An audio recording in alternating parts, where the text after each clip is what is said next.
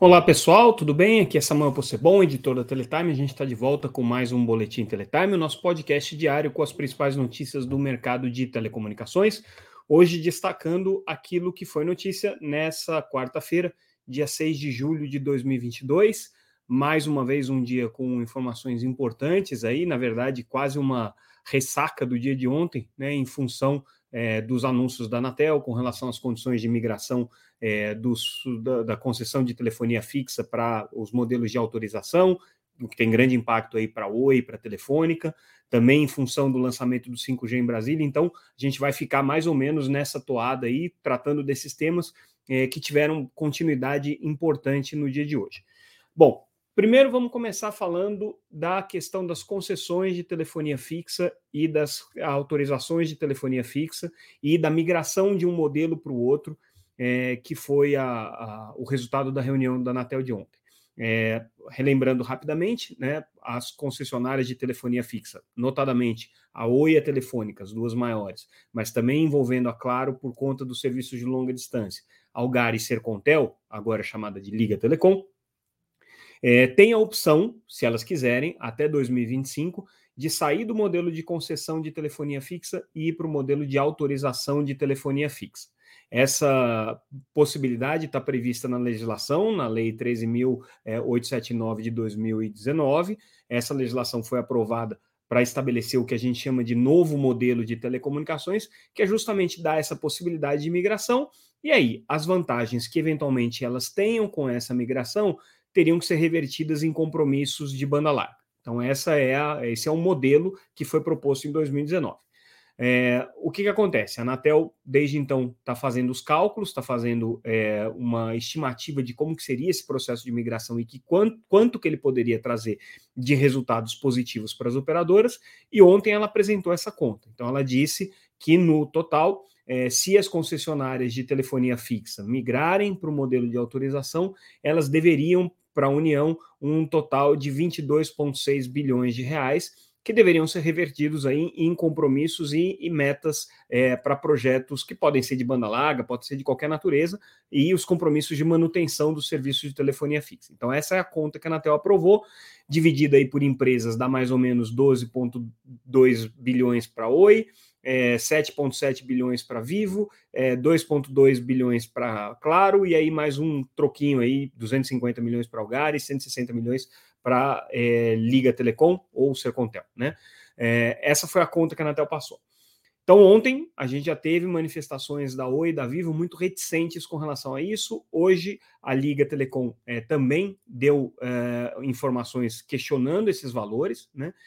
E a gente traz uma matéria, que é uma matéria é, exclusiva, fazendo um comparativo desses valores com a realidade do mercado hoje. Não quer dizer que a Anatel está certa, nem que a Anatel esteja errada, é, mas as operadoras estão fazendo essas contas agora e estão se questionando: será que vale a pena migrar com uma conta tão salgada? Né? Lembrando que elas até 2025 são concessionárias de telefonia fixa. A partir de 2025, elas podem optar por devolver essa concessão para a União e a União é que vai ter que se virar para prestar o serviço, vai fazer uma nova licitação, contratar um novo concessionário ou dar um jeito de não ser mais obrigada a prestar esse serviço. Hoje, a União é obrigada a garantir o serviço porque ele é um serviço público. Então, teria que mudar um decreto, teria que mudar um pouco é, o arranjo regulatório para que a União não tivesse mais esse ônus, né, caso ela não consiga ninguém para prestar o serviço. Bom, então as concessionárias não são obrigadas a fazer essa migração mas tinham interesse de fazer porque é, se migrassem, talvez tivessem uma carga regulatória menor, o serviço poderia ser viável por mais um tempo. Lembrando que 2025 já está aí, né? São praticamente é, dois anos e meio aí de, de, de, de, serviço remanescente, e a partir daí elas não têm mais obrigação de fazer nada, né? É, então, uh, elas olharam esses números da Anatel e falaram assim: hum, tem alguma coisa esquisita aqui. E a gente foi comparar é, esses dados é, que, que as operadoras estão levantando é, com os números que a agência trouxe. E tem algumas coisas que realmente chamam muito a atenção. Vamos começar pelo, pela coisa mais absurda, é, que pode parecer num primeiro momento mais absurda. O tanto que a Anatel está dizendo para a Oi que a Oi precisa é, se comprometer em investimentos para fazer essa migração equivale hoje é, a praticamente 3,3 vezes o valor de mercado da Oi. A gente sabe que a Oi está sendo muito castigada em bolsa, é, as ações não estão valendo praticamente nada, né? Mas é, é, hoje o mercado avalia a Oi em 3,7 bilhões de reais, que esse é o valor de mercado da operadora. E ela teria que pagar 12,2 bilhões de reais para a União para poder fazer essa migração. Claro que o pagamento não é em dinheiro, mas é em compromissos de investimento, em compromissos de ampliação de rede, prestação de serviço, né? Então, é, seriam é, é, uma quantia é, equivalente aí a três vezes o valor de mercado que ela tem hoje. Mas a conta não fica só nessa questão do valor de mercado da Oi, que por si só já é bastante é, curioso, né? Se a gente olhar a receita que a Oi tem com serviço de telefonia fixa hoje, ela está na casa de 2 bilhões de reais. 2,3 bilhões de reais foi o valor de 2021. Né? Ou seja, para ela é, migrar, ela teria que comprometer, no final das contas, né, a praticamente seis vezes a sua receita, quase sete anos de receita do serviço de telefonia fixa, só para pagar os compromissos de migração. Obviamente, isso não faz o menor sentido. Né?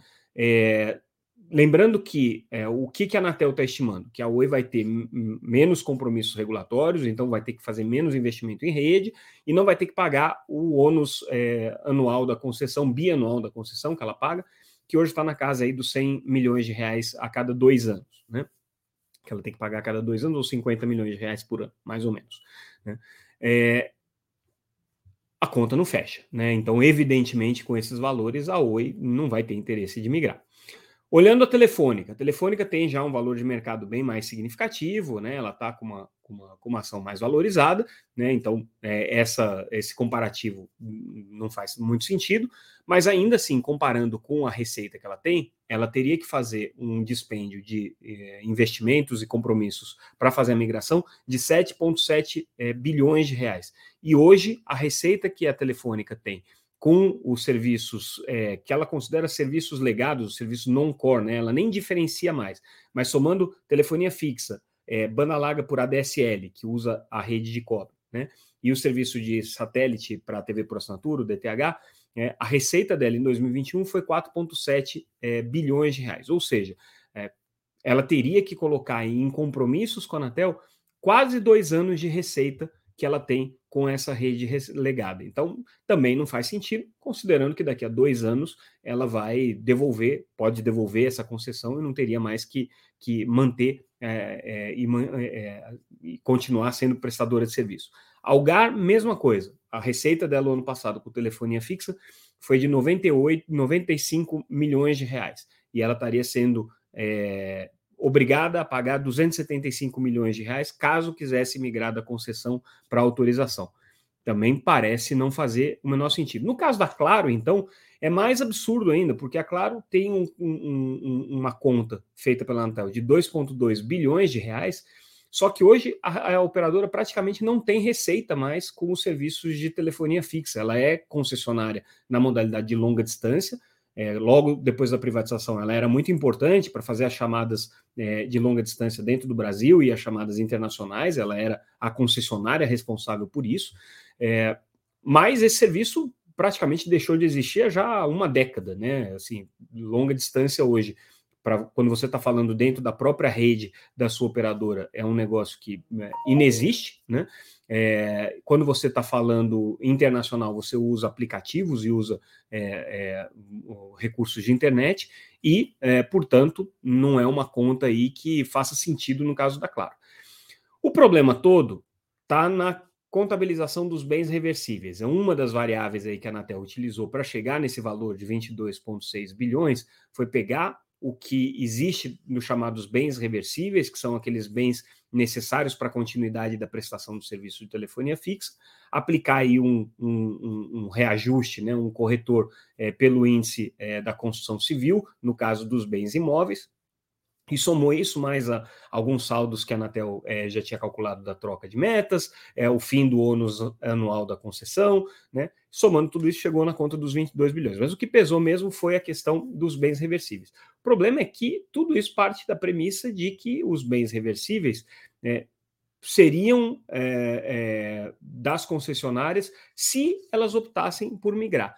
Acontece que as concessionárias hoje têm uma interpretação de que elas já são proprietárias desses bens reversíveis, que isso está sacramentado pela legislação e pela regulamentação da Anatel, e que para elas não tem benefício nenhum fazer a migração do ponto de vista da incorporação desses bens reversíveis, considerando que elas já são donas desses bens reversíveis, já são proprietárias desses bens reversíveis, que inclusive poderiam render para elas é, receita no futuro, caso uma concessionária de telefonia fixa venha utilizá-las, então teria que alugar esses bens reversíveis, ou então indenização nos casos cabíveis aí de indenização, caso o governo é, é, exproprie completamente né, esses bens reversíveis é, para prestação, para continuidade da prestação de serviço de telefonia fixa. Então, essa lógica entre o que é considerado é, propriedade das empresas ou propriedade da União, posse das empresas ou posse da União e é, a quem pertencem os bens reversíveis e qual que é o benefício está por trás dessa conta que a Anatel fez e que as concessionárias evidentemente é, questionam e não vão levar isso daqui adiante.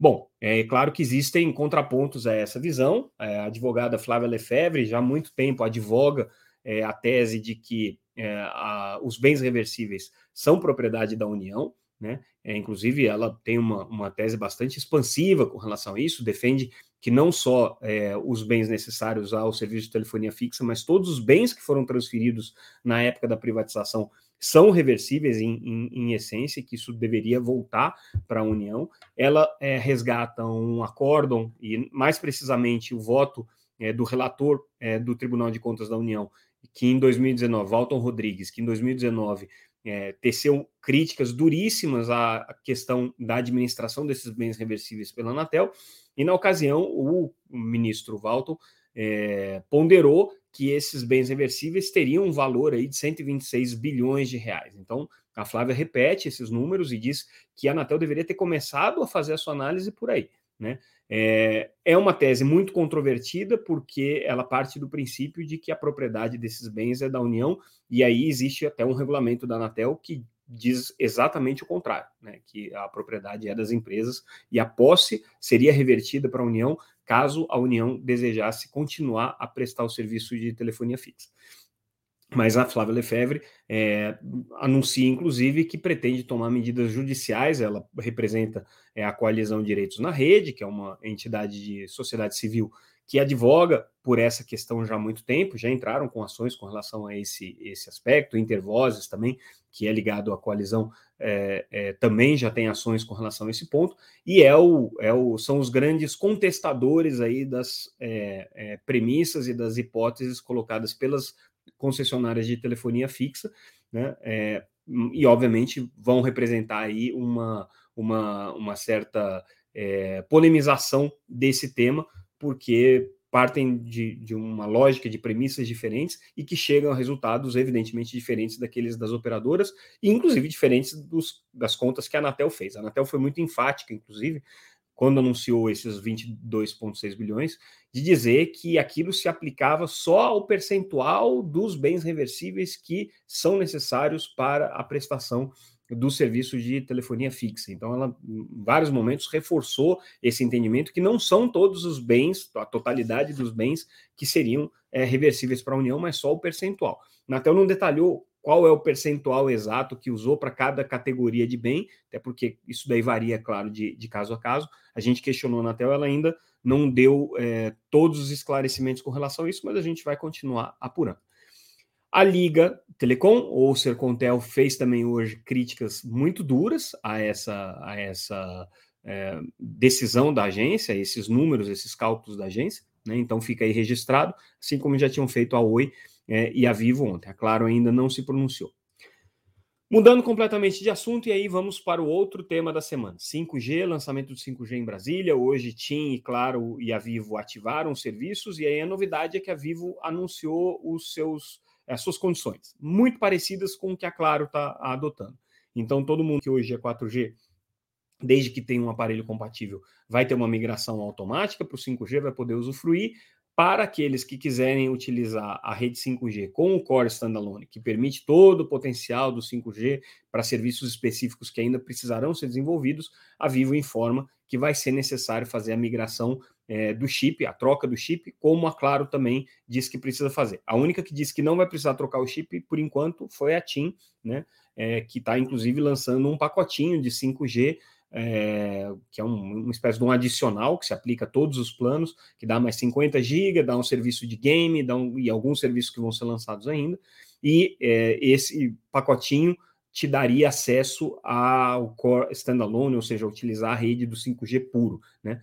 Não quer dizer que as outras redes não sejam 5G, elas são 5G, só que elas utilizam é, o Core, que é a, a, a parte de, de, de é, provisionamento de serviços da rede de telecomunicações, que também é compartilhada com os serviços de 4G. Né? Então, é um, é um, são sistemas, softwares né, e, e servidores dedicados é, não só ao serviço de 5G, mas também ao 4G.